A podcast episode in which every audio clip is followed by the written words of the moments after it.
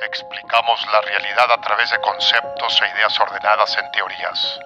Y existe una teoría que une a personas con amor por el aprendizaje y curiosidad por lo desconocido. Una teoría que explora la cultura que conocemos y la ciencia que entendemos.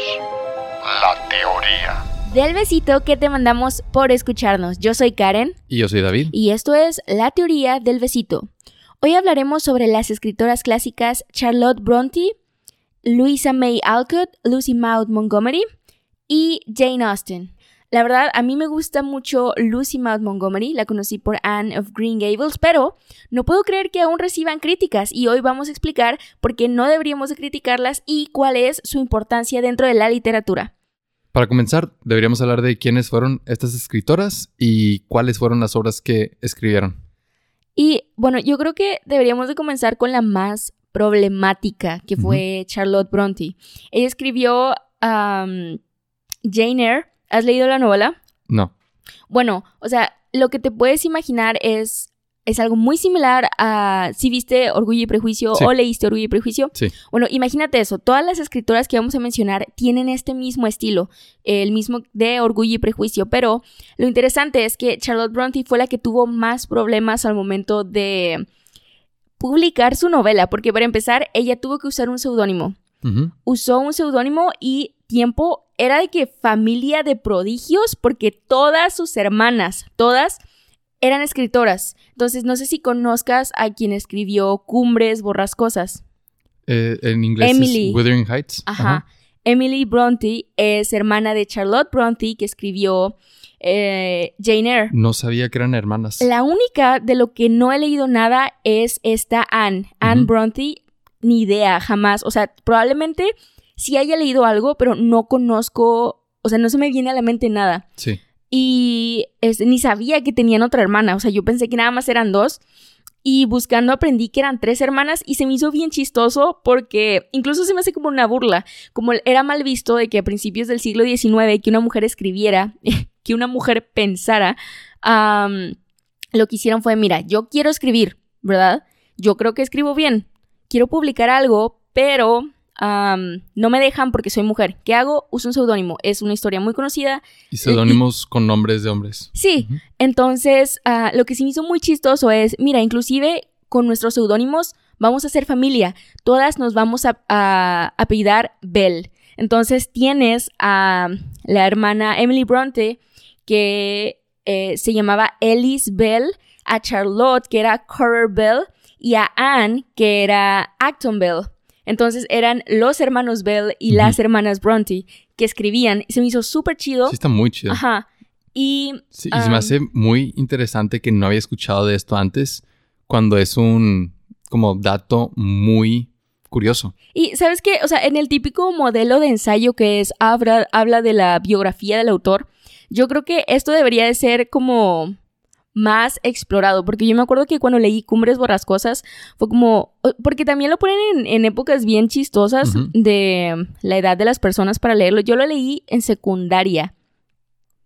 No le di la importancia a sus hermanas porque yo leí primero a este Cumbres Borrascosas. Yo leí primero a Emily que a, a Charlotte Bronte.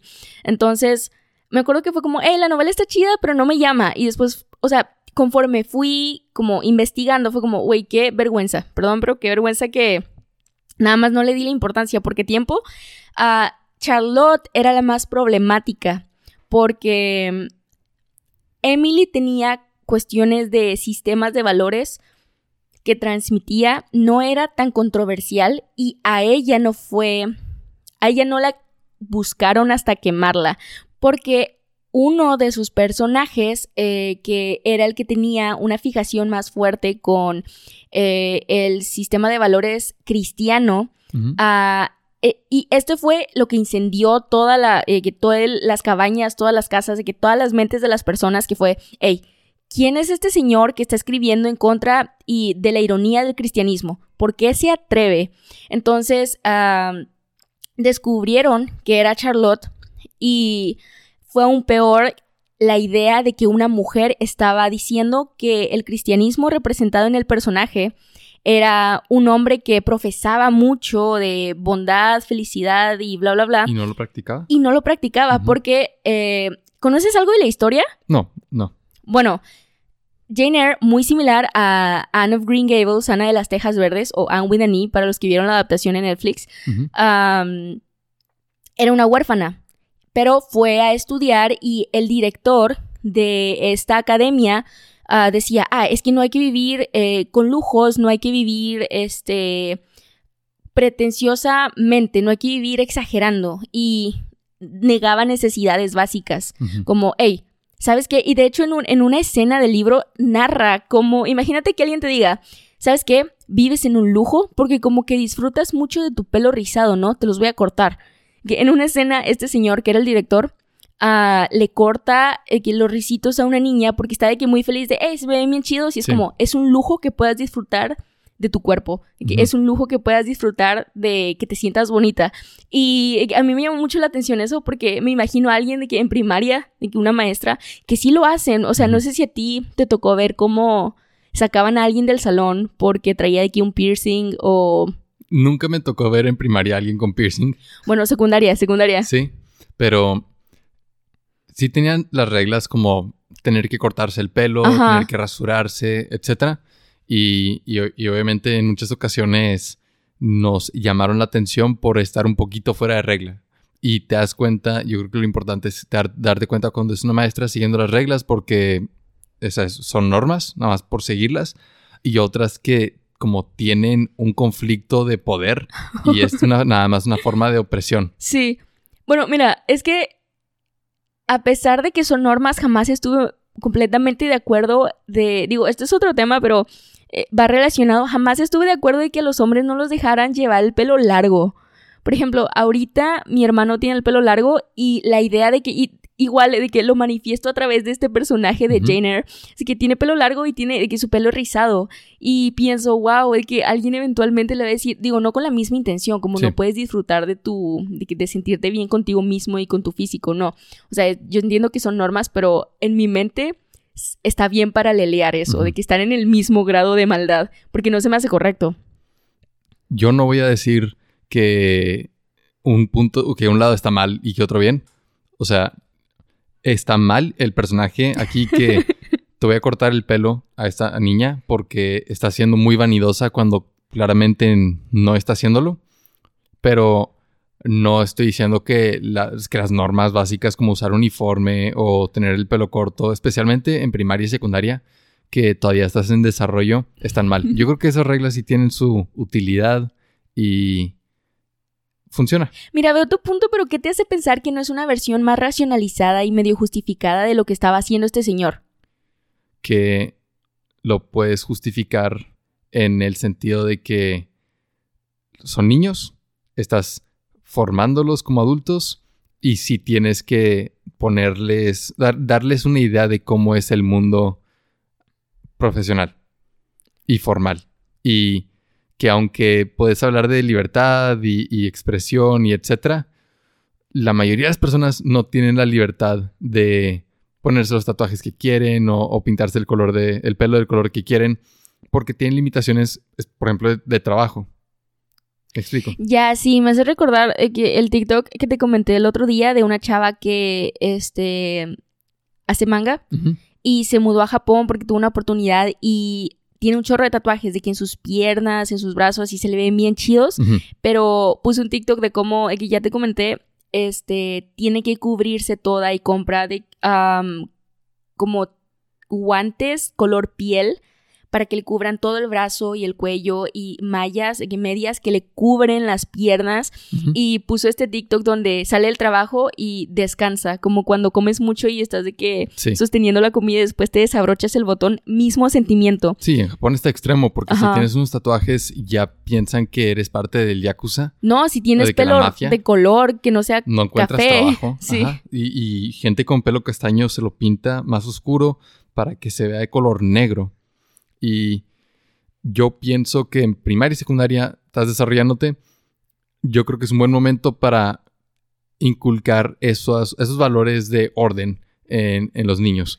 Y no es por caer en el estereotipo de estás haciendo ladrillos que van a formar parte del muro o engranes de la máquina o este, este, estás como haciendo los cuadritos y cubos. Todavía puedes pensar, o sea, puedes tener el pelo corto y tener libertad de expresión. Pero tiempo, o sea, esa faceta es usualmente donde comienzas a estructurar tu personalidad.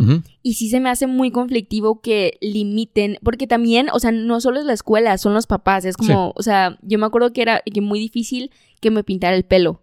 ¿Sabes? A pesar de que sí me lo llegué a pintar azul, ¿sabes? De que lo tuve azul y me puse un piercing y era como personalidad al 100. Y que toda mi personalidad era mi pelo.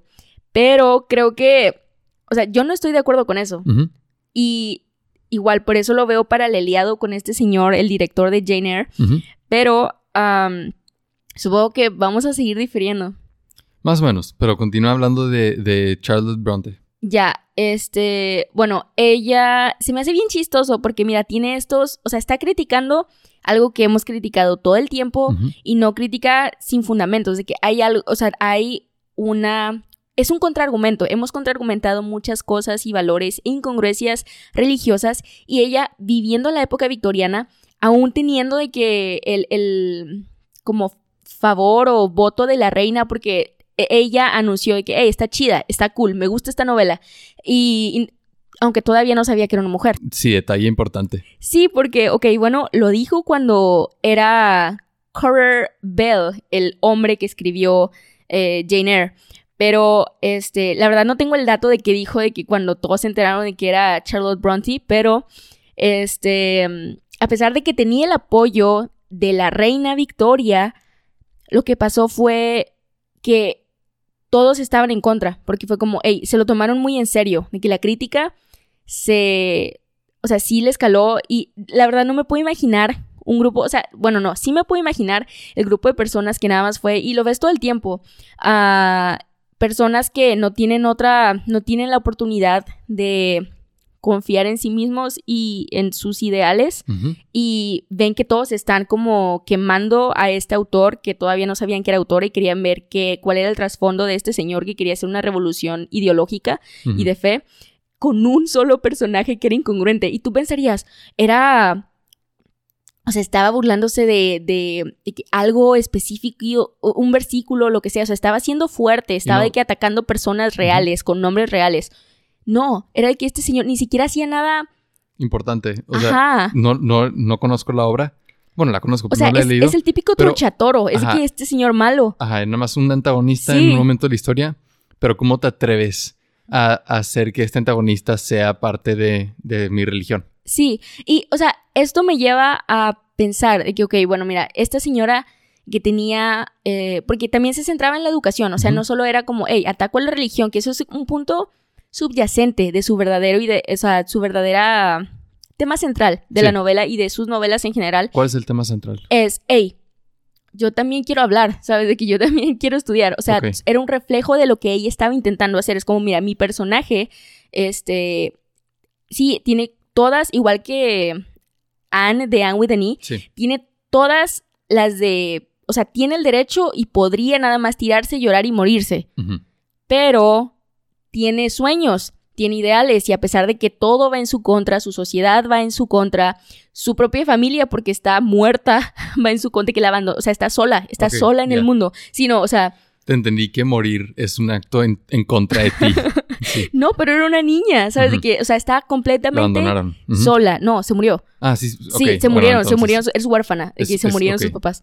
Este, no la abandonaron. Pero, o sea, a pesar de que tienes todo esto en contra, es, tiene un temple fuerte o intenta tener un temple fuerte para ir con las cosas que no considera que están bien. Y esto lleva, porque yo he escuchado mucho que dicen, hey, ¿sabes qué? La crítica principal de todas las autoras que vamos a mencionar es ah, pero como que tiene cosas que no son feministas y es como, a ver, cállate. Sí, porque lo que yo no puedo entender es, o sea, estás haciendo lo mismo que está criticando en su libro, es como para lo que ella entendía en su tiempo, porque ella criticaba la sociedad victoriana, la época victoriana. Si estás en, no la época de TikTok, ¿sabes? De que tú estás en esta época con un conocimiento distinto tienes la perspectiva y el poder analizar la situación de la época victoriana desde tu trinchera, desde tu asiento 2021.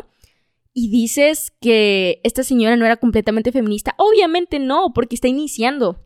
Y eso, eso a mí me molesta. No, no, no sé si tú has escuchado ese argumento con alguna de las autoras. Como, no, no he dicho esto, pero importante. Yo no he leído ninguna de las obras de las Ah. autoras que vamos a... Me gustaría leer varias, pero he visto varias películas, vi la serie con Karen de Anne with an E, Sí. y, y tengo un entendimiento general, superficial, de quiénes son, cuáles son los temas que manejan.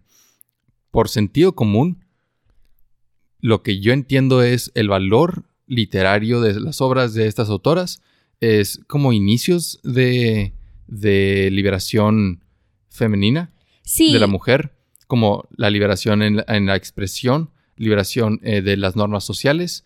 Porque sí, o sea, hice la nota de mm, pedirle a niños de primaria que se corten el pelo no es como dictador, Sí. pero mm, claro que sí hay ciertas normas sociales que hay que saber cuándo este, darle la contra. Sí, ¿dónde poner un límite? Sí. Ajá. Y, y es así, es- ese es el, el valor literario que yo encuentro en estas obras. Dieron la contra a normas sociales que oprimían a las mujeres. Es lo que yo entiendo. Se me hace sentido común, como estás diciendo, que no van a tener los ideales feministas Sí. modernos, ya desarrollados, con, con, ¿sabes? Como si hubieran leído El segundo sexo y otras obras así. O sea, van a tener lo que se podía en su contexto. ¿Verdad? Sí, y tiempo de que se me ocurrió ahorita que dijiste ah, el segundo sexo y así. Yo, yo podría hacer un corte de eso con un TikTok de y solo ha leído el segundo de que sexo. no, ni siquiera ese. Ah, ok. Sí, no. Ni, ni por prepa, ¿te acuerdas la clase de historia? ¿No? No. En historia no leí nada. Nada, nada, nada, nada. Ok. Y tiempo, te iba mejor que a mí. No, no, sí, no, sí fue exactamente igual. Fue, fue la materia en la que nos fue exactamente igual. ¿Así? Sí, No. nos fue igual. Amor, Los- yo saqué un cero en la primera clase. Bueno, no, pero ya, ok, recuerda, esto es una, sabes, tangente, pero cómo funcionaba era, nada tenía valor hasta el final del semestre que hacías un trabajo que er- era como el resumen de todo y ese te daba un número y Al, sacamos al el- final de dos años. Mm, Bueno, al, al final de dos Sí. años era el que valía verdaderamente, al final del semestre era como estimado. Y luego estaban todas las tareas que era casi casi asistencia Sí. y nos fue igual.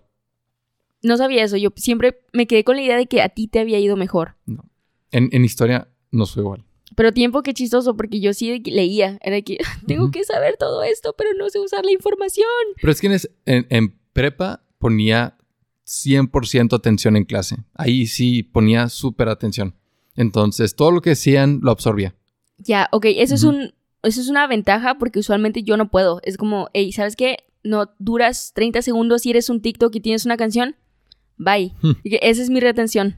Y, y en parte lo que sé de estas escritoras es por eso, es por, por lo que escucho y por lo que absorbo. Y no, como no, vaya, me gustaría leer em, la literatura feminista Sí. para tener como mi propia información y mi- y, mi propio criterio, pero no, es, no he tenido una urgencia por hacerlo. Si acaso lo más cercano que he hecho es de que eh, seleccionar escritoras en la literatura que me gusta leer, por ejemplo, ciencia ficción, para saber que tengo esa diversidad de perspectivas. ¿Me explico? ¿Como quién? Este, Úrsula K. Le Guin. Y, y es hacer esa selección consciente, pero el punto es que no he leído directamente sobre feminismo o una obra feminista. Y, y lo que está en mi lista son estas obras. Ok. Yo- lo- las primeras son Anne with an E, porque, bueno, Anne of Green Gables, porque me gustan mucho. Eh, me gusta mucho la historia, porque ya la vi en la serie. Después quiero leer Orgullo y Prejuicio. Y después Wuthering Heights. Y creo que nunca voy a leer Mujercitas. Porque vi la película, está bien, pero no leería el libro. No, no se me hace tan... o sea, tiene su valor, pero también se me tiene que hacer entretenido. ¿Sabes qué? Creo que ah, es un Ana de las Tejas Verdes, de que Anna Sí. of Green Gables, pero serio. Sí. Sí. Y lo, lo- en mi mente está en esta lista de obras que sé que quiero leer, pero cuando tenga más tiempo, como Quijote, Mujercitas, en, en- después de retirarme. Ahí tal vez las lea. En 100 años. Sí. Y eso es todo lo que podemos decir de Charlotte Bronte. Claro que no. O sea, tiempo. ah, cuando estaba recordando la escena de. O sea, el, el principal problema que le encontraron, o sea, no fue. O sea, imagínate el, el nivel de la. o el posicionamiento de lo religioso, en específico lo, lo- lo cristiano, en la época victoriana de Charlotte Bronte para que dejaran a un lado el hecho de que una mujer había escrito un libro y había no solo fingido una identidad, había nada más como hecho toda esta crítica a su sociedad. O sea, todo eso, toda la otra crítica la dejaron al lado por lo religioso. Les super caló eso. Y a mí me llamó mucho la atención porque, o sea, se, siempre se ha enaltecido y eh, es este libro, que, esta historia anónima, El Lazarillo de Tormes, ¿lo has escuchado? No. Bueno, es básicamente como el, el recorrido de un niño a través de como ciertos adultos que, o sea, fungen una... Bueno, e- esta es la peor sinopsis que he hecho del Lazarillo de Tormes. Lazarillo no son los niños que ayudaban a los, a los ciegos. Man, debería de saber eso. No te voy a... No sé. Soy honesta, no recuerdo. Yo sé que lo vi en clase y Sí. que seguro se habló eso. Estaba muy desconectada. Era la clase chistosa de la maestra. Ah, ok. Sí. Ahí. Sí, ahí muere. Pero... Pues otro día podemos hablar de este maestros de lo mejor a lo peor. Sí, la verdad. Pero sí, este, entonces no ponía mucha atención en la clase porque estaba de que PTSD, nada más como. Ujú. Entonces, este. Bueno, la serie de Tormes, este. La escena de el, esta figura religiosa muy fuerte que tiene liderazgo, tiene, es director de esta academia. Este, ¿Es un sacerdote?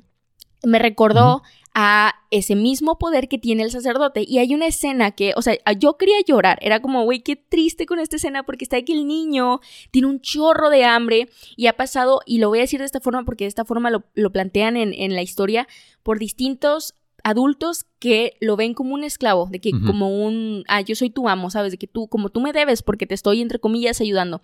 Y él nada más está intentando vivir, está, no, sobrevivir, está intentando sobrevivir. Sí. Entonces, que esta escena cuando llega con el sacerdote, porque va brincando de adulto a adulto para ver que, güey, ¿quién es bueno? Ya, fin. Llega con el sacerdote y el sacerdote siempre tiene pan. Y quita un pan y lo describe como, güey, qué rico. De que sí, súper rico. Y al principio de que come las migajas, porque tiene mucha hambre. Y este, después empezó a comer pedacitos y lo fingía, fingía y decía, ah, es que son las ratas, son las ratas, porque pues un chorro de ratas, de que poblado de ratas. Y Pero el- este es- esto no es un libro de Charles Bronte. no, no, no, esto es, es anónimo. eh, o sea, ni siquiera tiene, o sea, es de esos. Pero ¿cuál es la relación? Sí, ahí voy. Es este. Esta figura de autoridad no fue. O sea, por- primero porque el autor es anónimo, segundo, épocas distintas. Pero la idea de que este. Esta historia tiene la misma crítica de la figura de autoridad este, eclesiástica que profesa mucho bondad, justicia, bla, bla, bla, y después no le puede dar un pedazo de pan a un niño que está muriéndose de hambre. Si te vas así por ese lado, yo hasta diría, en la Biblia viene esa misma historia. Los fariseos son criticados por, o sea, en, en una parábola de la Biblia. Básicamente, oye, no, bueno, como predican, hablan mucho y no hacen. Y, y es este, la, la típica, este, el típico mensaje de prefiero al, al pobre que da la mitad de lo que tiene que el rico que da muy poquito, aunque sea más. Ya, ok. O sea, esa misma crítica viene, eh, o, o lo del buen samaritano no es aislado, es después de que tres, creo que eran fariseos, Sí. lo dejan en, el, en la calle.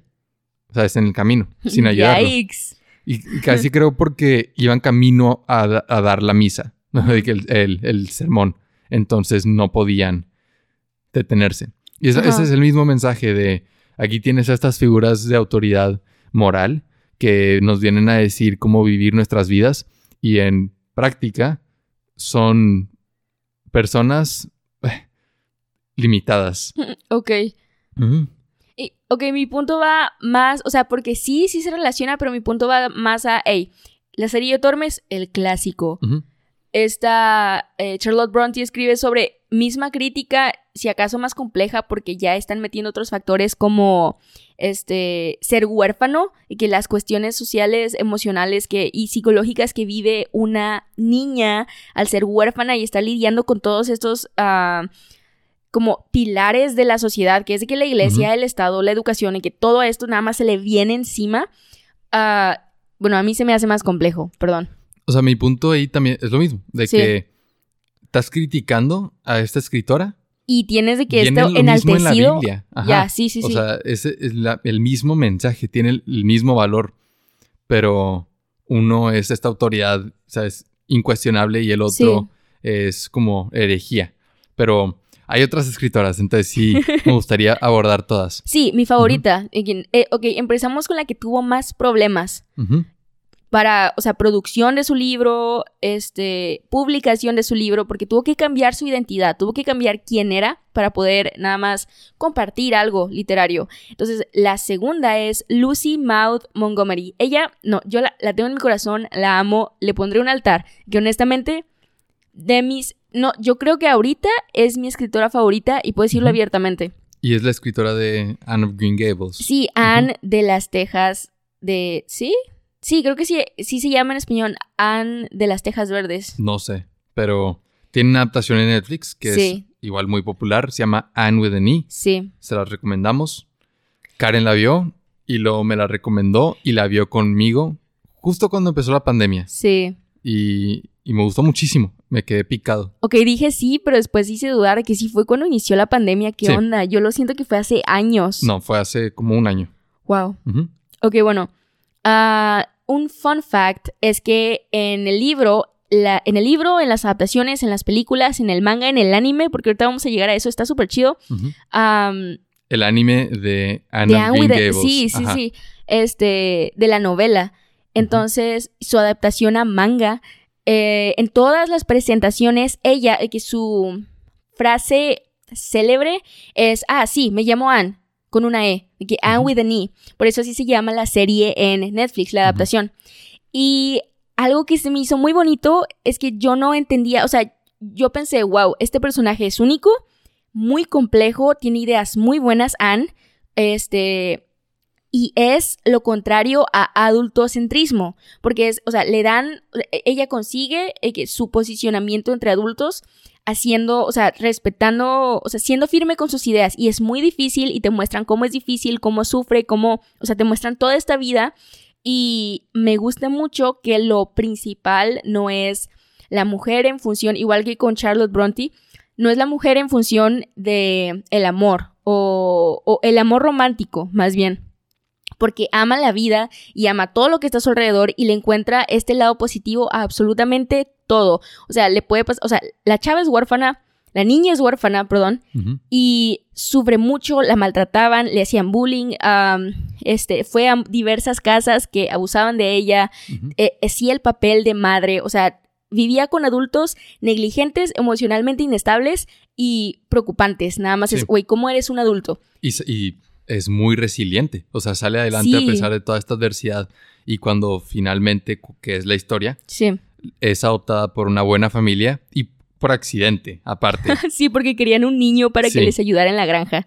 es este su como es, es donde todo se voltea y finalmente tiene esta oportunidad de, de crecer y desarrollarse y explorar el mundo con libertad. Y lo hace, o sea, las, las descripciones que hace de los entornos, o sea, tú piensas, jamás voy a poder describir algo, o sea, porque lo buscas, buscas el, el sitio histórico en Canadá de Green Gables y dices, hey, pues está bonito, ¿verdad? Ujú. que está, pero, hey, o sea, Maud Montgomery te lo describe como si fuera este jardín misterioso en medio del cielo donde no hace calor, no hace frío, Sí. es de que Porque es la perspectiva de Anne, sí, o sea, que de salir de un orfanato gris a llegar a esta isla verde con playas, Sí. con bosques, es el paraíso Pero para ella. Hace el equivalente de descripciones de, de, por ejemplo, el escudo de Aquiles o lo que sea, de que pero de naturaleza y de cómo se siente en el espacio, está loquísimo. O sea, tú lo ves y dices, wow.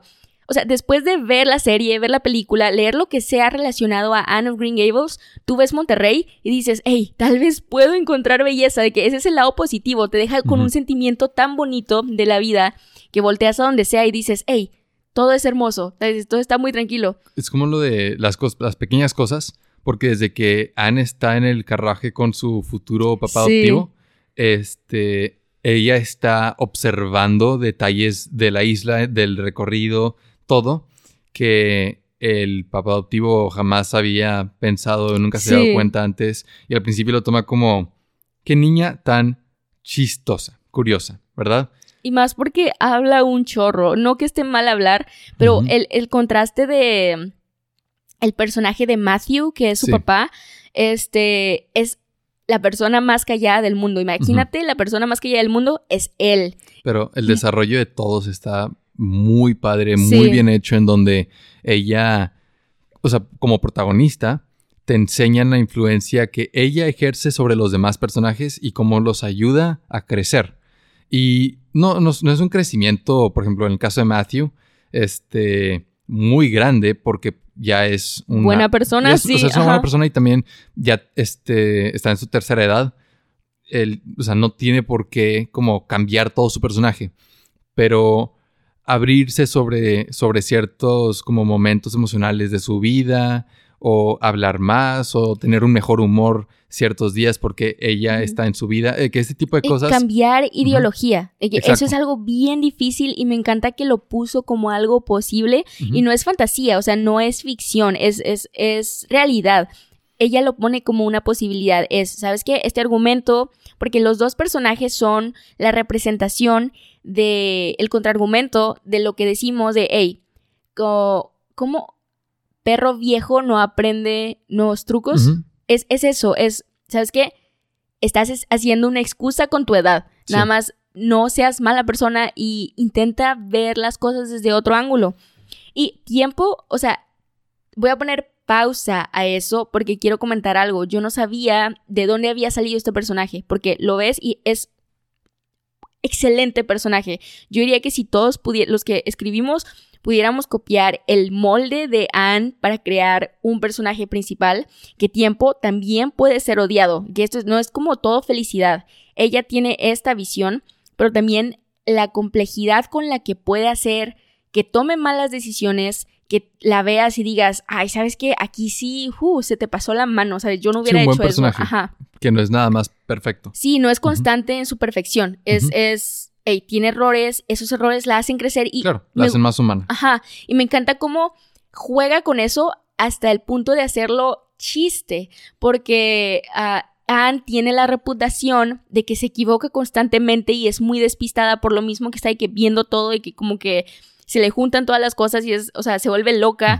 o sea, no loca de, oh, estoy enojada, no, loca de, wow, tengo tanta información y tengo tantos datos que, wow, ¿qué hago con ellos? Los primeros episodios de la serie son, adivina cómo la va a regar Anne. Está en cualquier situación que te puedas imaginar y hace algo para meterse en problemas. Pero, o sea, no solo es damisela en, o niña en apuros, es, ¿sabes qué? Sí, constantemente estoy cometiendo errores, Y los pero tengo resolver. la suficiente Sí. imaginación como para saber cómo podría salir de este problema Sí. en la que yo mismo, yo misma me metí.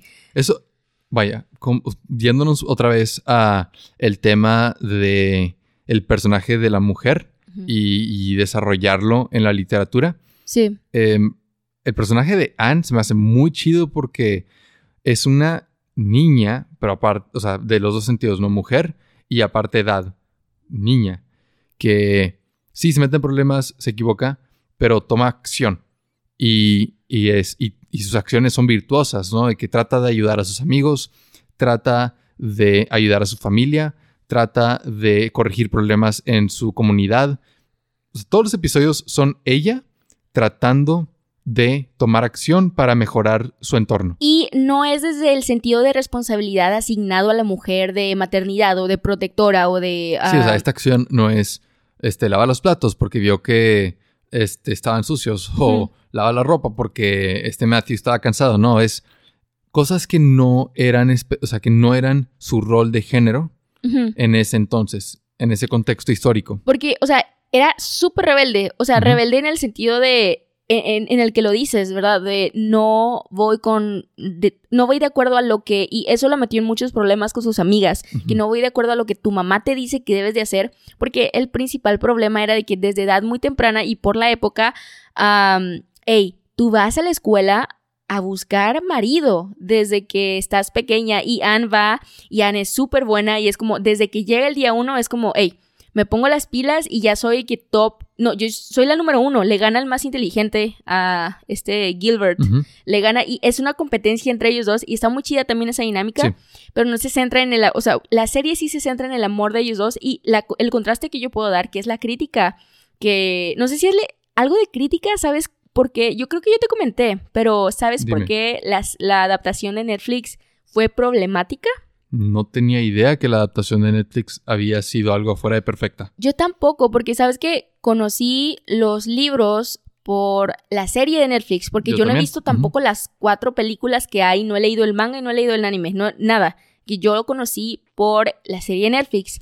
Y que al principio está, el intro, perdón, no se basen en si la van a ver. Ah, es un mal intro. Sí, no, Eso es- está pero es normal. O sea, horrible. es normal. Hay, hay, por ejemplo, lo que se me- otra, otro buen contenido que tiene un mal intro que, puedo pensar es Berserk, el anime Ok. del Ah, ya. 97. El, el de la canción que me enseñaste. Sí, es Yikes. buena historia, buen anime, pero el intro es, es, no tiene nada que ver. Y es lo mismo aquí, es la música, no tiene nada que ver el tono, los visuales. Está, parece otra serie, pero X, ignoramos esto. ¿Cuál es, el, cuál es la controversia verdadera? Ah, bueno, ah, yo siempre he tenido una pelea constante con personas que, o sea, pelea tranquila de, hey, ¿sabes qué? No te entiendo, pero a ver, sígueme diciendo para que me pueda reír. Es que la adaptación de este libro, ok, tiempo, tú, tú lo estás diciendo con la palabra, es una adaptación. Y el problema era que no era fiel, la historia y los personajes no eran completamente fieles a, pues, el personaje de la novela. Y por interacciones, por ciertos sucesos, y pienso, mira, ahorita que ya llevo leídos los primeros tres tomos de la saga, que son ocho, pienso, con to- porque da muchísima información. Los libros están retacados de construcción de personaje. O sea, si tú piensas que construyeron muy bien los personajes, Sí. eso es una pizquita de Del cómo. Lucy Maud Montgomery los construyó en el libro. Ni siquiera me dan ganas de dedicarle tiempo a la crítica de es una mala adaptación del Ajá. libro. Porque, como dices, o sea, toda esa crítica de los libros están mejores. Ni siquiera se responde con, ah, pues es que puedes meter más información en los libros. Hay una imagen de un libro Ajá. que está recortado por en medio en una forma de disco como CD Sí. o DVD. Y, y la idea es, ¿sabes? Bien tonto.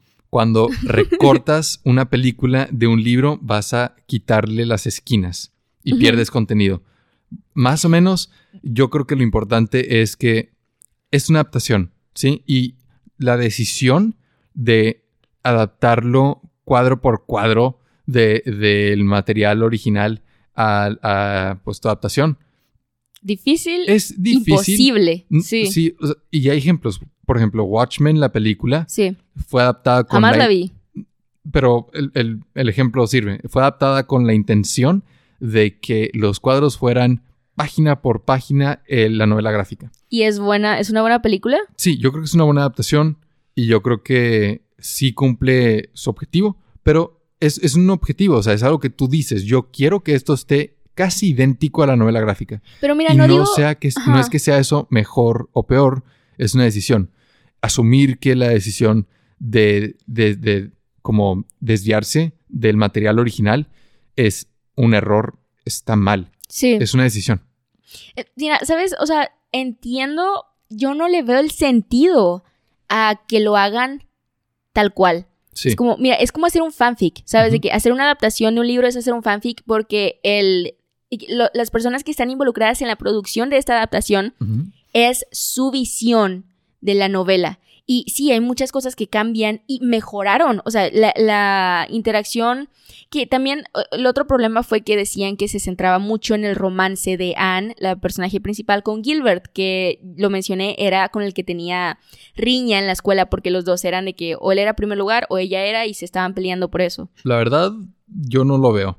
Y Ah, si, le- si, Es si que- leo los libros, tal vez mi interpretación sea, wow, le dedican muy poco al romance. Sí, Porque en la serie tampoco es... o sea, principal. hay- sí. La mayoría de los episodios no se toca. En muchos episodios ni siquiera sale Gilbert. Ah, sí. Entonces, yo no diría que le dedicaron mucho tiempo. Si acaso le dedicaron mucho tiempo a algo, fue a Diane.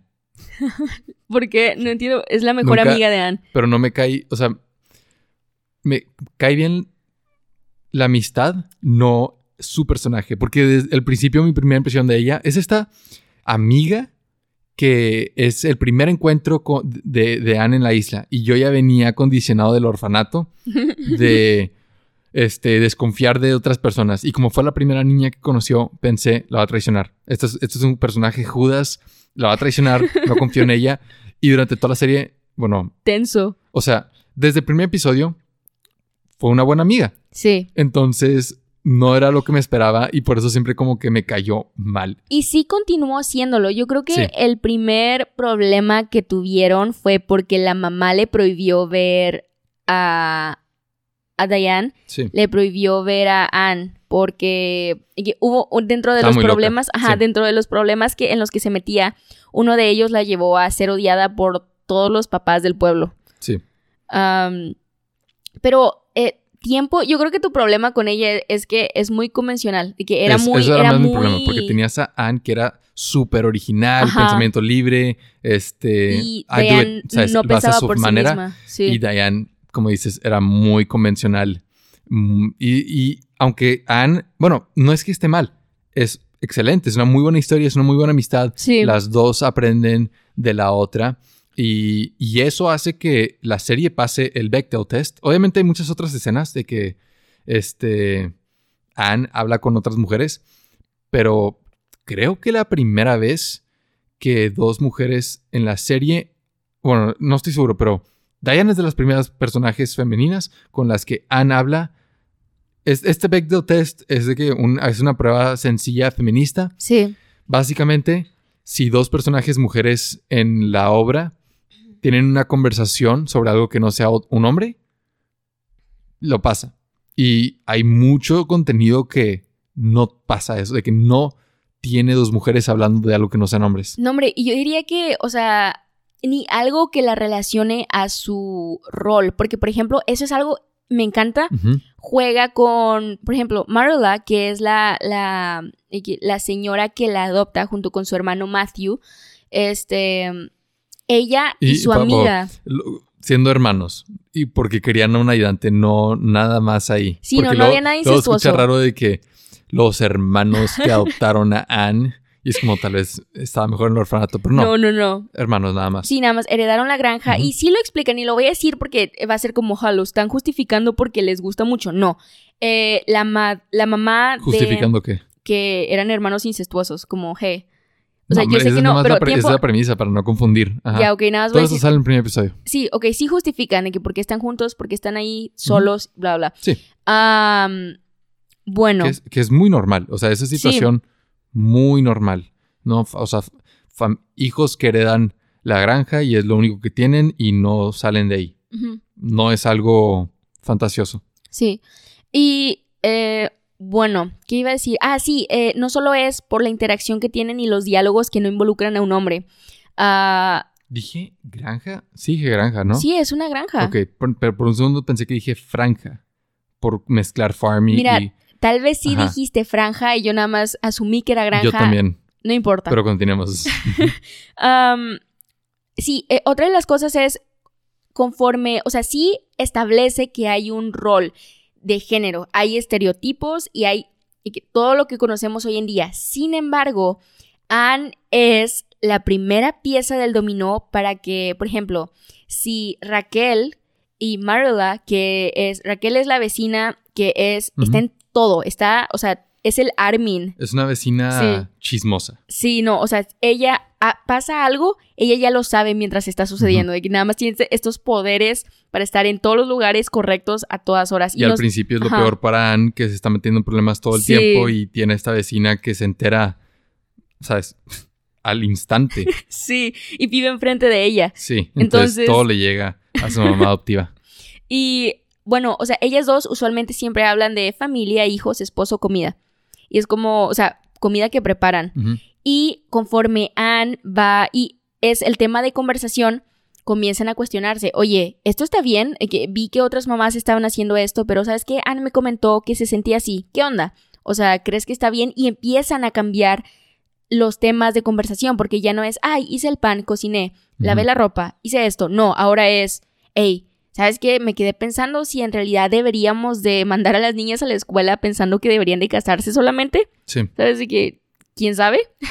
Entonces, uh, es el parte aguas para que los demás empiecen a tener eh, otros tipos de discusiones. Y sí, lo hace de una forma medio inestable porque no lo hace adrede, no es como que va por la vida diciendo, no pienses así, no pienses así. No, ella actúa. Es como, mira, a mí me vale que no pienses así. Y la acción que toma, como dices. Sí. Y esto de Rachel es importante porque después ella juega un rol en la toma de decisiones para la comunidad porque está en el, como, ¿cómo se llama?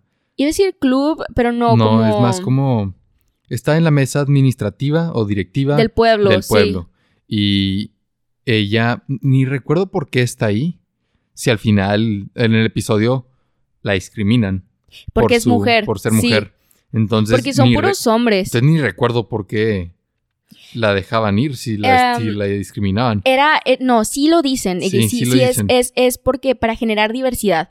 Para que no vean que solo son seis hombres ahí sentados. Y ella la usaban como, ah, sí, mira, es que sí está ella. ¿Sabes? Sí somos justos porque está ella. Y, y su desarrollo, gracias a Anne, tiene un impacto social a través de Rachel como una directiva en, el pueblo. O sea, la serie maneja, y digo, bueno, la, obra, tú corrígeme si estoy mal y no, no, es, lo mismo en el libro, pero la obra maneja esa, ese, esa enseñanza de cómo tus acciones, por más pequeñas que sean, pueden tener un efecto en cascada. Sí. Donde Tú ella cambió la forma de pensar de su mamá adoptiva. Y la mamá adoptiva cambió la forma de pensar de la vecina chismosa. Y la vecina chismosa cambió la forma de pensar, no, no mucho, pero... Los puso contra las cuerdas. Los puso contra las cuerdas de la mesa directiva que eran puros hombres. Y eso... No, tiempo sí mucho, porque al final, digo, sí fue como un... Ah, o sea, todo el pueblo tuvo que ir y todos los niños y todo, que todos tuvieron que ir. O sea, fue, fue con mucha presión. Pero ya consiguió, o sea, consiguió el, poder, el mismo poder que ellos tenían. Un cambio con mejora, sí. ¿no? O sea, con mayor justicia para... Ni recuerdo cuál era el problema a, resolver. La maestra. Exacto, sí era eso. Iban a despedir una maestra, bueno, todo esto es la historia, mejor verla, pero hay un impacto positivo para la comunidad. Sí. Y bueno, o sea, esto regresando, ¿por qué inició oh. todo esto? Perdón, pero es que como una nota, también la maestra también es otro personaje. Excelente. Estilo de Anne. excelente personaje. es Anne. no, porque estamos hablando. Sí. Este. Pero nota, la maestra es otro personaje que también es una mujer que piensa por sí misma, toma acción y luego es súper inteligente. Te das cuenta como las clases que da a los niños y es como un modelo a seguir para Anne. Y sí lo, lo establecen como una Anne adulta. Es como, hey, ya maduró, ya hizo todo, de que es súper chida. Es Anne en versión adulta. Y es algo muy bonito y muy padre ver como el fruto, o vaya, es, ves a Anne que es como por usar la analogía de, de una planta. Sí. Es como el brote está creciendo, sabes que tiene todo este potencial, pero tiene que desarrollarlo y luego te, enseñan esta como pintura del árbol ya, sabes, grande. Sí. Y ves como ya todo el fruto que rinde, como la forma en la que creció. Sí. está muy padre. Y, ya lo reconoce de inmediato, no es como que está, este... Ajena, a ella, sí. Ajá. No, el primer. se convierte como en un chiste. Sí. Cómo la admira. y tiempo. Ah, en la novela, eso es algo que no existe. Y sí lo voy a decir, e- eso, pero también para el mismo punto, lo, no importa que no exista, porque lo que pasa es que es como este, en el anime, de que el episodio de, de que juego de béisbol. Yo lo vi así, ¿sabes? De que este episodio que es de que tranquilo y bla, bla, bla, este segmento en lugar de tener como la interacción y los problemas que hay dentro de la educación por la maestra, porque piensa distinto a los demás, ella va a la universidad.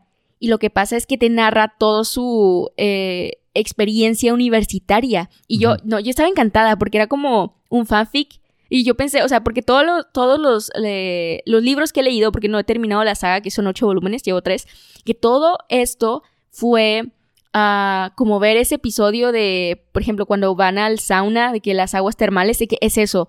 Yo lo vi y dije, wow, ella está haciendo su propio fanfic en su libro. Está súper chido porque sí lo hace un poco más chistoso y no solo es seriedad de como temas y bla, bla, sí lo hace más entretenido y logras empatizar mucho con el personaje, no solo porque estoy en universidad, mientras lo leí también estaba en universidad.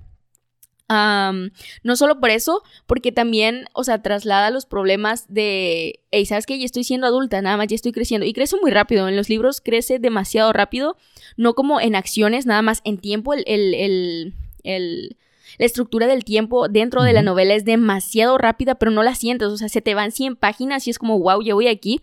Y, ok, sí, ese es mi punto, de que lo justifican porque la versión, o sea, es como si hubiera transformado eh, la adaptación en Netflix, la universidad, en una persona. Entonces, todo lo que vive en la, en la universidad se puede reducir a lo que vive con la maestra en la adaptación de Netflix. Entonces, está súper chido. O sea, si leen ah, todos los libros con sus ocho volúmenes, o si ven la serie, o si ven la película, yo creo que van el a anime tener... o en el manga. Ajá, Porque tienen muchas adaptaciones. Tiempo. Ahorita que llegamos a las adaptaciones, quiero retomar que todo lo que explicamos y todos los posibles spoilers que dimos de todo lo, lo que sucede en la historia, que sucede en el primer capítulo, entonces no es un spoiler de que fácilmente lo puedes ver. Sí, si acaso, nada más lo de la maestra, que, es, que entra este personaje después. ah, sí, Ujú. sí.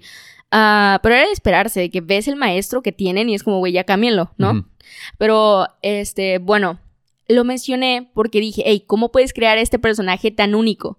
Que ese fue la introducción a toda esta charla. Pero yo pensé, hey, ¿qué onda? Y que en serio, ¿cómo lo creó? ¿Cuál fue su proceso creativo? Nada más buscando encontré que y se me hizo muy triste porque, o sea, ella, o sea, toda su vida fue muy plena, pero también triste. O sea, es- eh, tenía esos dos contrastes, como cualquiera, pero, o sea, sí siento que estaba más cargado del peso que te, porque se casó y puedes ver que hay descontento en cómo se casó, cómo siguió los roles contrarios a lo que Anne hace en el libro. Y puedes ver ciertas similitudes. Y abiertamente ella se identificaba con Anne. Es de que todo lo que yo no pude ser. Y se me, o sea, a mí se me parte el Parte el corazón. corazón. Sí, es que, güey, qué triste. Porque ves. Me o sea, gustaría mucho más escuchar que, que viene de una perspectiva biográfica. sí, Esta fue mi vida, esto fue lo que hice, que mi, que mi ejemplo sirva para otros, pero que venga de, de arrepentimiento es un poco, es, es- es muy triste. Sí, y a ella, o sea, lo, lo dice también presentándose, porque a ella no le gustaba el nombre de Lucy y no lo usaba. Por eso cuando publica este Anne es LM Montgomery. No es porque hubiera una limitación que fuera mujer, como por ejemplo con Charlotte Bronte. No, ella nada más es, yo no quiero que me digan a Lucy y solo las personas llegadas a mi corazón me pueden decir Mouth. Y este, lo que pasó es que cuando ella se presentaba, decía, soy Mouth con una E. Eh, como Anne with an E, yo soy Anne con una E. Sin embargo, no se escribe así. Ella modificó el nombre y ella, la frase la usaba ella para poder controlar. Y esto está súper triste, de que la interpretación que yo le doy es, ¿quieres controlar tu identidad a través de tu nombre? Sí. Y, y haces esta interacción de que tu presentación es tu modificación de tu nombre, porque, o sea, lo que plasmas en el libro y lo que está en tu vida nada más no coinciden y está bien triste porque tienes este libro que es excelente, buena vida, a pesar de la tragedia que hay, y tú no puedes, o sea, a pesar de que sí puedas ver eso en tu vida, no logras sentirte como se siente Anne, porque obviamente hay muchas cosas que no puedes controlar y el ideal de que las personas alrededor de ti no cambien a tu favor, sino cambien a favor de ellos y puedan beneficiar a los demás. Está súper difícil. Está muy triste. Sí, entonces ella es la el origen de Anne. Y o sea, es el típico, o sea, yo puedo pensar que, no sé, tú lo ves como cliché. No lo veo cliché. Porque, o sea, es el típico de, ah, es que el personaje principal es el autor, ¿sabes? De que se ve en el... No, es más que eso. Sí. No es, no Aquí es, sí lo veo así. No es Luke Skywalker y George Lucas. Este. Ah, ojalá hubiera podido viajar al espacio. Se nota que es algo muy personal, es algo muy profundo. Y me gustaría pensar que yo haría lo mismo en esa posición, donde si estoy insatisfecho con mi vida, podría encontrar catarsis a través de escribir, como lo que me hubiera gustado que fuera, de que un, ya es el, canal en YouTube How It Should Have Ended, de, de mi biografía. Y mira, eh, hay una incertidumbre, con- digo, no es el hecho principal de su vida, porque usualmente tendemos a mm, sintetizar la vida de un autor con respecto a lo que hizo en su vida privada y no por su obra. Y entiendo que eso es como importante para generar un contexto, pero para reducirlo a eso, a- para reducir al autor desde su identidad, no creo que sea importante. Y hay una ambigüedad con respecto a la forma en la que murió Lucy. Este, no le gusta que le digan Lucy, pero dije. Lucy, eh, Mouth. ah, porque ah, está entre enfermedad y suicidio, porque hay am, como fuentes secundarias de que hubo una nota y hubo un diario y hubo que todo eso en su enfermedad lo que eh, no deseaba, pero lo que había pensado era suicidio. Entonces no está confirmado, pero se me hace muy triste porque, o sea, Anne, hasta donde yo sé, en el, o sea, si es su representación literaria, tiene una vida muy feliz, o sea, logra lo que quiere, publica porque su sueño es, o sea, su meta, no su sueño, su meta es ser escritora profesional, o sea, es, ser eh, también de que periodista nada más, estar en el medio de la escritura. Entonces, en eso sí creo que coinciden súper bien, porque a pesar de que sí tuvo éxito, no creo que pueda concebir el éxito que tuvo. Y ahorita vamos a mencionar que, güey, llegó hasta Japón. Sí. ¿Qué onda? O sea, le hicieron un, una réplica de, el- el De Green pueblo, de sí. del pueblo en Japón. Y pensar que, o sea, independientemente de si se puede confirmar o no, si fue por su muerte fue por enfermedad o por un suicidio, por suicidio, pensar que vivía triste. O sea, de que hizo a tanta gente feliz, y que un chorro de personas felices, incluso después de que falleció, y pensar que falleció sintiéndose sola. Se me hace, o sea, no sé, se me hace muy, muy triste. Sí, es muy triste. Ajá. Y. tratando de como darle el giro positivo es que, que hizo lo mejor que pudo en vida y el, el fruto de, de todo su esfuerzo son las obras que todavía continúan teniendo un impacto en muchas personas a través de, pues, no Sí. solo los libros, también todas sus adaptaciones. Porque, o sea, no solo están las películas, no solo está la serie de Netflix. hoy nos enteramos de que tiene un manga. En. Japón fue súper famosa Anne y lo que se me hace muy chido es que la llamaban la heroína de Japón. De que ese era como su ah, sobrenombre, como su apodo, es la heroína de Japón en una de las islas principales de Japón que se llama Hokkaido. Tenían un, se llamaba Mundo Canadiense. Y en este mundo canadiense había una réplica exacta del sitio histórico en Canadá de Green Gables, porque Green Gables existe, Wow. ¿verdad? Fans Entonces, extremos. Sí, no, loquísimo, porque tiempo, yo busqué ahorita de que, ah, bueno, ¿cómo se ve Green Gables en la actualidad? Porque es un sitio histórico en Canadá. Está bonito, ¿verdad? Está, tiempo, está hermoso. No, no se siente con la misma intensidad que las descripciones de, de mm, Mount Montgomery. Sin embargo, o sea, está muy chido. Y ves el de Japón, estos vatos son los extra en el buen sentido de ser extra. Lo hicieron perfecto y, o sea, me encantó que, o sea, tienen, es una réplica exacta, Sí. pero al libro, o sea, tiene la descripción de que las descripciones las leyeron y fue como, vamos a hacer esto, ¿sabes? Vamos no me importa cómo se ve en vida real, Sí. yo lo voy a hacer desde los ojos de Anne. Pues sí, porque es una, imita- es una imitación Sí. de el lugar como está en el libro. Y tú lo buscas y estaba precioso, porque eso fue en los noventas, el, el lugar eventualmente quebró. Sin embargo, se quedó eh, el, el como común cultural de Anne, súper chida, la amo. Pues, y no solo eso, de que hicieron un manga. Le hicieron un Sí, como dijiste. manga. No, ya con eso te das cuenta de, de, pues todo el impacto de la obra. Y bueno, ya para ir terminando, Tiempo y el manga tuvo un anime. sí, eh, para terminar, hablemos de Jane Austen y Orgullo y Prejuicio.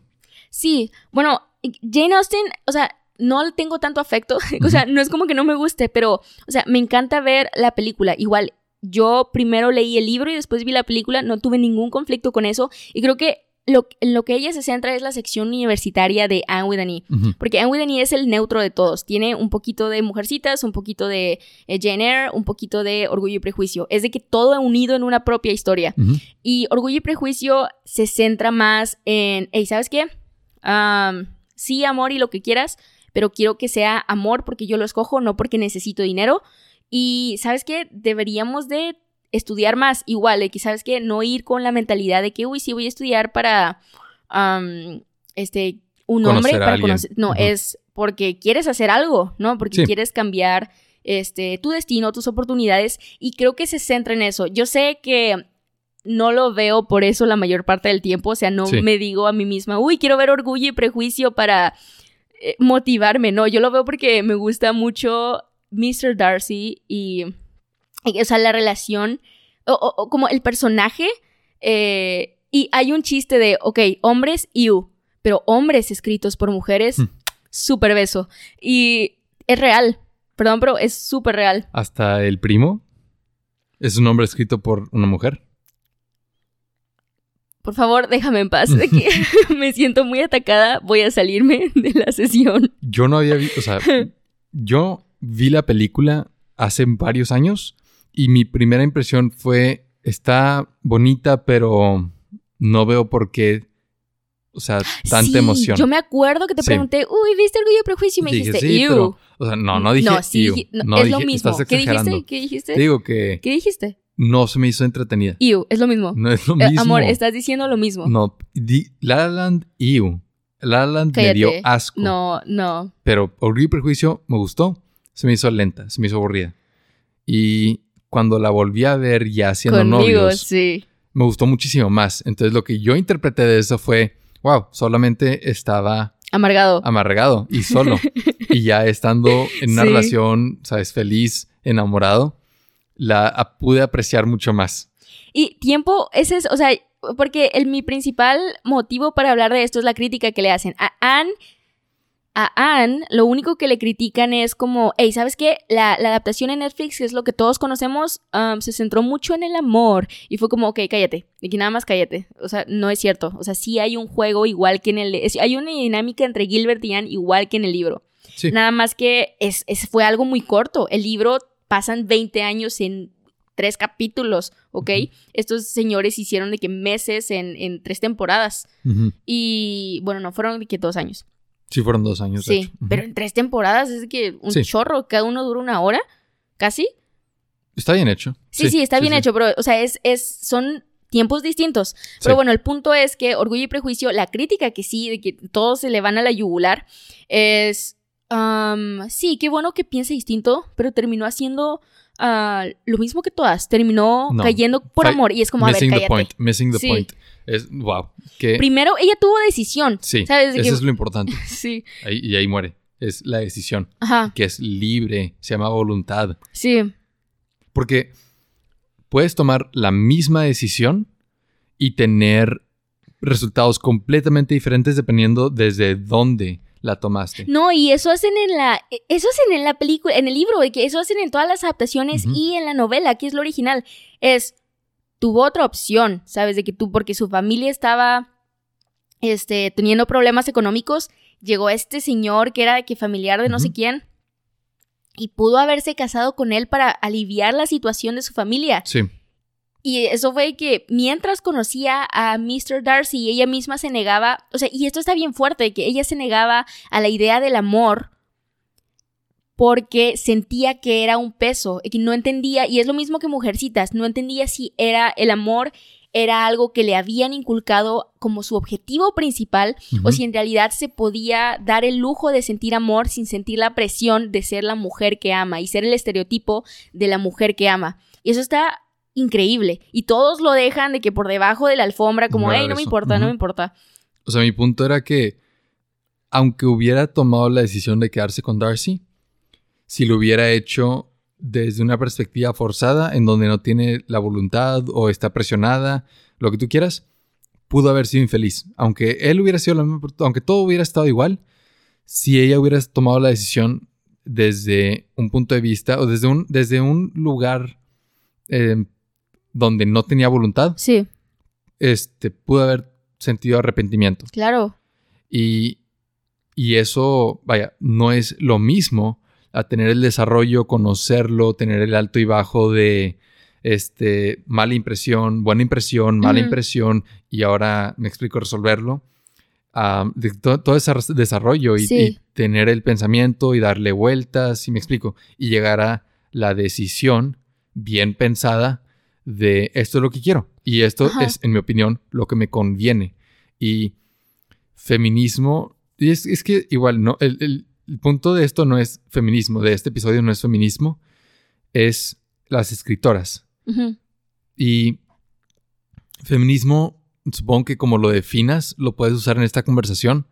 Si lo defines como em, proteger los de- de derechos de la mujer, em, yo creo que las obras lo hacen. Sí, Pero si, lo, si, si este, haces que la definición sea más específica, tal vez sí ex- excluye alguna de estas obras. sí, Em, pero definitivamente lo que no es es rechazar los roles de género. O sea, feminismo no es prohibir cocinar y prohibir casarte. ¿Me explico? No, y tiempo, eso que estás mencionando es muy importante porque no, o sea, eso lo hace Louisa May Alcott con Mujercitas, que ella pone a estas hermanas y cada una tiene un camino que decide, o sea, una, por ejemplo, ay, no me acuerdo de los nombres. Entonces no me acuerdo No, del nombre de la hermana que este Mary Jane, no, porque es la misma actriz. Ah, este. Estaba pensando en la adaptación donde sale Timothy Chalamet. Ah, la nueva. Sí, esta actriz que jamás he podido pronunciar Emma su Watson. nombre. No, no, eh, la que sale. Sí sale Emma Watson, ¿no? Sí, sí, sale Sí. Emma Watson. Ella es la hermana que sigue el. Hey, ¿sabes qué? Yo sí me quiero casar. Sí, Que sí, yo sí quiero esto. Sí. Y eso es lo que estabas diciendo. Es como, mira, no te estás, no te están prohibiendo que si es lo que, que dicta tu corazón y tu Claro. voluntad lo hagas. Es, si te gusta, adelante, qué chido, ¿no? Y esto es lo que hace este Al- Louisa May Alcott. Es, oye, ¿sabes qué? No solo es la idea de, ok, ah, puedes ir por un rumbo distinto, si quieres no te cases, vete a estudiar, que trabaja, lo que sea, va a estar difícil, pero qué chido. No, tiene a todas las hermanas que siguen un rumbo distinto y tienen personalidades, o sea, personalidades, wow, no puedo decir personalidades rápido, sí. personalidades distintas. Y este, Joe, que es la personaje principal, bueno, no, las hermanas, todas las hermanas son los personajes principales, pero Joe es el equivalente a Anne, ¿verdad? Y la hija, la hermana que es Emma Watson, es esto que estás diciendo, sabes que yo sí me quiero casar y Joe y ella tienen conflicto, como, ¿sabes qué? ¿Por qué quieres esto? ¿En serio de que no te lavaron el cerebro? ¿Qué onda? Y ella es que, hey, ¿por qué se te hace tan imposible que yo pueda creer esto? Pero es lo mismo, es el problema de, hey, igual Jane Austen, es el problema de, ¿en serio amo porque debo amar o porque yo quiero amar? Sí. Entonces es porque las mujeres solo podemos amar y estamos de que nada más como conectadas o diseñadas para hacer esto, para servir a los demás, o sí quiero servir. Y, y, y esto es algo que hasta la fecha yo creo que nos cuestionamos, y no solo como mujeres, de que en general es como, hey, debería de hacer esta función que se siente primitiva y como ordenada por algo más grande que yo, como una sociedad, o tal vez debería de ignorarlo y nada más hacer lo que todos los demás están haciendo. Esto es un problema porque durante, o sea, a lo largo de la historia, la mujer ha sido oprimida. Y por eso se, se genera esta confusión entre qué es lo que realmente quiero y qué es lo que otros pueden querer de mí. Sí. Y no ves lo mismo con los hombres porque, sien- hablando en general, los hombres han podido hacer lo que se les dé la gana durante la historia. Muchas personas no, ¿no? Sí. O sea, muchos como niños que nacen en pobreza no pueden hacer lo que se les dé la gana. Pero históricamente los humanos que han hecho lo que su corazón desea han sido hombres con... Independientemente si dinero. son cosas buenas o malas, que nada Sí. más lo hacen. O sea, que han seguido, que han podido ejercer su voluntad. Sí, Y por eso es un conflicto cuando, ¿sabes? Hablamos de el, el personaje de la mujer como protagonista. Porque un protagonista lo que de- lo define son sus metas, ¿no? No recuerdo las de la etimología de las palabras, pero protagonista y antagonista no significa bueno y malo. Este, lo que yo recuerdo que significa es algo así como el que quiere esto y el otro es el que le impide conseguir esto, ya. ¿sí? Ujú. y, y entran en ese conflicto, esa batalla. Y así de agonía, ¿verdad? De agonista es de ago, agón, de sufrimiento. Entonces, punto es que la mujer como protagonista tiene que querer algo Sí. y tienes que, como autor, si tu intención es que el, el protagonista, que es mujer, tenga un objetivo, una meta, sueños, aspiraciones, pues tiene que quedar claro que son, que vi- provienen de su interior, o sea, de su persona y de, de sus deseos, no de este, la presión de otros. Y sí. Yo creo que Orgullo y Prejuicio lo hace muy bien Y mujercitas, y mujercitas también. donde lo que los personajes quieren es interior, no es por presión externa. Sí. Si acaso, es más, ni siquiera, yo creo que el único personaje que, que, que tal vez actúa por presión social es el primo. Es el único que se ve muy forzado y que no está haciendo lo que quiere. ¿Me explico? Sí. Sí es un muy buen contraste, a pesar de que es él, porque todos los demás tienen personalidades bien fuertes. El papá, la mamá, las hermanas, este... Darcy, Darcy, el amigo. la hermana de Darcy, Sí. que el, el... ¿Sí es su amigo? Sí. Sí. El pelirrojo, y que todos son de que súper fuertes. Me- bueno, el pelirrojo no tanto. No diría fuerte, pero No. Digo, más fuertes que el primo. toman sus decisiones. Aunque, Ah, sí. aunque ese amigo haya tomado decisiones con base en la influencia de Darcy, fue su decisión. Sí. Y el primo es el que, ni me acuerdo cómo se llama, pero sí parece que nada más está como haciendo lo que tengo que hacer. ¿Sabes qué tipo de personaje es? Ajá. ¿Te acuerdas de el Expreso Polar? ¿Cuál era mi punto? Ya, ¿Qué- me- a cuál ah, personaje sí, se parece? el de lentes. Ah, sí. El que está que De hecho. asomándose. Sí, es un personaje de hecho.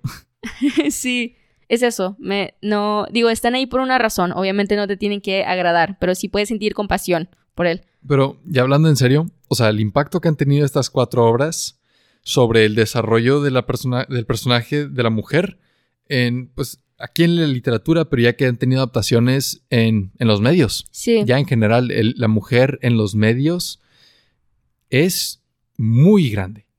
Y, y un, y, o sea, un- una métrica muy chida es la réplica de Green Gables en Japón. sí. O sea, si eso no te dice el impacto y la influencia que han tenido este estilo de obras y este género, bueno, es que no es un género literario, yo diría que es, es una corriente literaria eh, sobre el mundo y nuestra perspectiva. Este, no recuerdo cómo empezar la oración, pero si, ah, bueno, si eso no lo demuestra, no sé qué lo haría. Es que tiempo, o sea, yo creo que es, o sea, Orgullo y Prejuicio está largo, o sea, está en, en cualquier idioma, que español, inglés, y es una novela que tiene varias hojas, o sea, sí está pesadito. No hay contenido porque se te va súper rápido, pero sí es de de que al menos un día, ¿sabes? De que, Leer todo Orgullo y Prejuicio en un día. sin descanso. Es de que, ok, voy al baño, lo leo, me baño, lo leo, de que todo, de que te lo avientas, Me te lo imagino que avientas. más tiempo para la mayoría de No, las porque personas. Ujú. te pica, de que cada uno es eso, de que es esa misma dinámica. Si lo quieres leer, Pero, a ver, ¿cuál es? Sí. y tienes la perspectiva correcta, porque sí, me imagino que alguien va a decir, oh, es que a mí no me gusta eh, ese tipo de libros, bla, bla. Y creo que ese tipo de personas es, son tú antes de ver Or- Orgullo y Prejuicio Sí, y estar en una... mucho, ajá. o sea, con amargura. Sí, que nada más, "Ey, ¿qué onda? ¿Nadie te da un beso?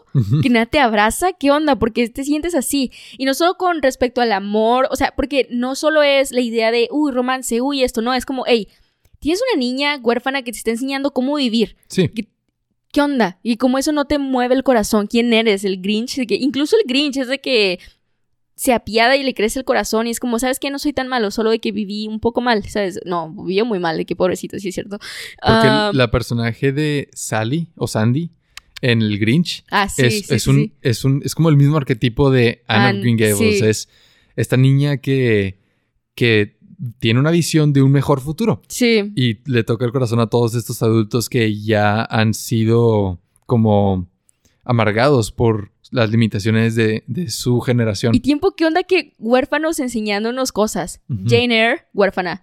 Anne of Green Gables, huérfana. Louis Robinson de the Robinsons, huérfano. Y todos tienen que esta visión. Digo, a Louis le falló tantito de que el vato sí se estaba desviando bien loco. Sí. Pero después conoció de que a su mamá, de que Ujú. adoptiva, y fue como, güey, la canción del final, ahorita voy a empezar a llorar. De que después del episodio voy a llorar. Pero, ¿y qué onda con esta Es- corriente Es como de. este chiste de que en Disney, porque todos estos personajes de Disney no tienen papá o Ajá. mamá o papás en general, de que porque nadie tiene dos papás. Sí, Y yo, bueno, es como un chiste, pero la respuesta yo creo que es porque le das un, un backstory, un trasfondo trágico al personaje directo. Y de ese modo, cuando el personaje elige ser mejor y hacer lo correcto, tiene un mayor peso. Porque como tú dijiste, este... No me acuerdo qué personaje, la de Wuthering Heights, sí. estaba en todo su derecho de ser mala persona o rendirse o nada más, ¿sabes? Amargarse. Y eligió ser mejor. Sí. Y como conclusión, sí, estas historias es muy limitado pensar que solo son historias de amor y románticas. Y lo que verdaderamente enseñan... O tiempo, porque sí he escuchado de que, ah, es que son para mujeres. Y es como, a ver, amigo, Ajá. ¿qué onda? N- No. O sea, la audiencia no son mujeres. es- Sí. ajá. Es que todos los que tengan corazón que palpita. Sí. Fin. Y lo que nos enseñan es cómo vaya. Lo que nos enseñan es cómo prestar atención a nuestra voluntad y ejercerla para vivir mejor. Y es especialmente importante eh, en estas obras para el personaje de la mujer que históricamente no ha tenido ese privilegio. Mi parafraseo de eso es cómo apreciar la vida, sentir amor por la vida, desde una historia que aprueba el Bechdel test. y hacer lo que tú quieres. Sí. o, sea, o sea, ejercer tus deseos en tu vida. Sí. Entonces, esperemos que puedan leer el manga de Anne of Green Gables o ver el anime, O pues, como Karen, leer los libros de todas esas autoras. ver todas las adaptaciones. Aunque sea como yo, ver las películas, tener una idea de, de las historias. Y Y bueno, gracias por escuchar el episodio. No olvides suscribirte y seguirnos en redes usando los links de la descripción. Queremos agradecer con todo nuestro corazoncito al primer besitólogo Thrives, el que besa primero, por apoyarnos en Patreon. Si tú también quieres hacer una donación, visita patreon.com diagonal la teoría del besito. Únete a la conversación y forma parte de la comunidad del besito en Discord. la siguiente semana hablaremos sobre fidelidad e infidelidad. Te mandamos muchos besitos. Mua. Mua. y a bye. A bye. A bye. A bye.